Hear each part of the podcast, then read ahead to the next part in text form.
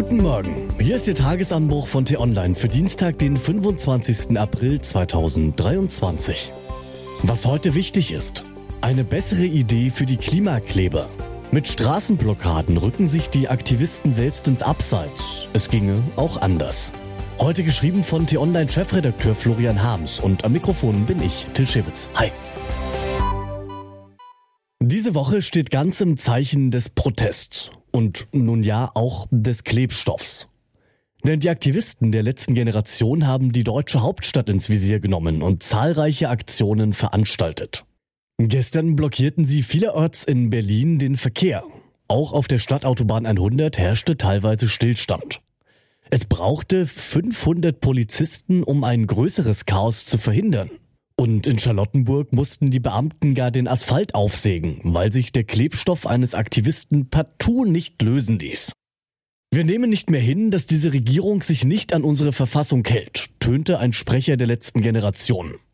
Wir nehmen nicht länger hin, dass die Regierung keinen Plan hat, wie die Zerstörung unserer Lebensgrundlagen gestoppt werden kann. Wir leisten jetzt Widerstand. In den Regierungsparteien finden die Kleber keinerlei Verständnis. Noch nicht einmal bei den klimabewegten Grünen.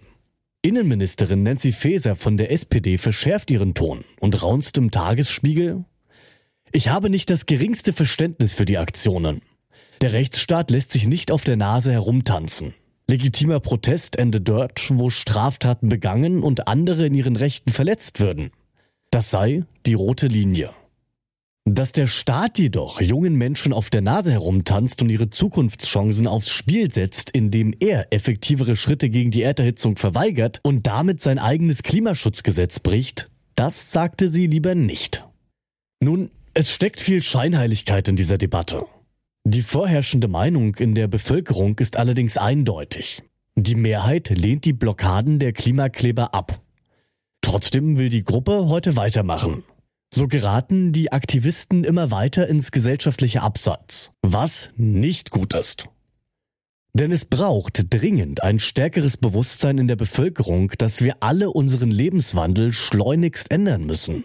Dass es eben nicht reicht, mit dem Finger auf die Chinesen oder die Amerikaner zu zeigen, während man selbst weitermacht wie bisher. Und dass sich Klimaschutz auch nicht darin erschöpft, darauf zu warten, dass die Regierung Ansagen macht und diese mit viel Geld abfedert, damit sie nicht allzu sehr schmerzen. Wir haben jahrzehntelang über unsere Verhältnisse gelebt und den Planeten ausgebeutet. Vor allem hier im wohlhabenden Westen. Nun müssen wir die Rechnung bezahlen. Bis all die zusätzlich notwendigen Windräder, Solaranlagen und Stromnetze stehen, genug Gebäude gedämmt, alte Heizungen ausgetauscht und Bahnstrecken saniert sind, werden noch viele, viele Jahre vergehen. So viel Zeit haben wir nicht mehr. Die ersten Klimakipppunkte werden wohl schon in diesem Jahrzehnt erreicht. Je länger wir warten, desto aufwendiger, schmerzhafter und auch teurer wird das Gegensteuern. Deshalb ist ein gesellschaftlicher Konsens für entschlossenen Klimaschutz jetzt so wichtig. Es funktioniert eben nicht, bei einem Glas Rotwein über die lahmen Politiker zu lamentieren, aber am nächsten Tag dann doch wieder in den Spritschlucker oder den Langstreckenjet zu steigen. Was also können die Klimaaktivisten tun, um sich von Nervensägen zu Vorbildern zu wandeln? Sie könnten zum Beispiel beginnen, möglichst viele junge Menschen zum Verzicht zu bewegen und den Älteren damit ein Vorbild zu geben. Denn auch viele beliebte Beschäftigungen der Generation unter 30 sind schädlich fürs Klima. Einen Film zu streamen verursacht zum Beispiel so viel CO2 wie zwei Kilometer Autofahrt. 20 Mal googeln verbraucht so viel Energie wie eine Glühbirne pro Stunde. Darauf bewusst zu verzichten, könnten ausgezeichnete Ansätze sein.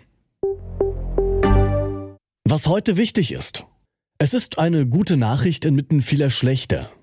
Mehr als 300 Menschen hat die Bundeswehr aus dem krisengeschüttelten Sudan ausgeflogen, wie Außenministerin Baerbock und Verteidigungsminister Pistorius gestern Abend mitteilten. Insgesamt sind der EU zufolge mehr als 1000 Ausländer in Sicherheit gebracht worden. Heute Abend vollzieht sich über unseren Köpfen Technikgeschichte.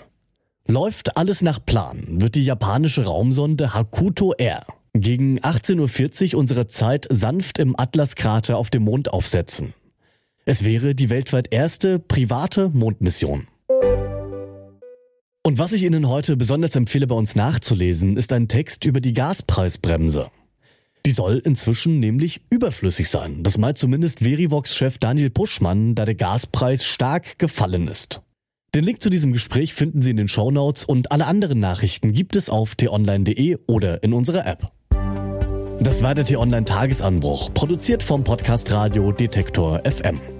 Abonnieren Sie den Tagesanbruch doch, dann verpassen Sie keine Folge mehr. Und damit bedanke ich mich fürs Zuhören. Bis zum nächsten Mal. Ciao.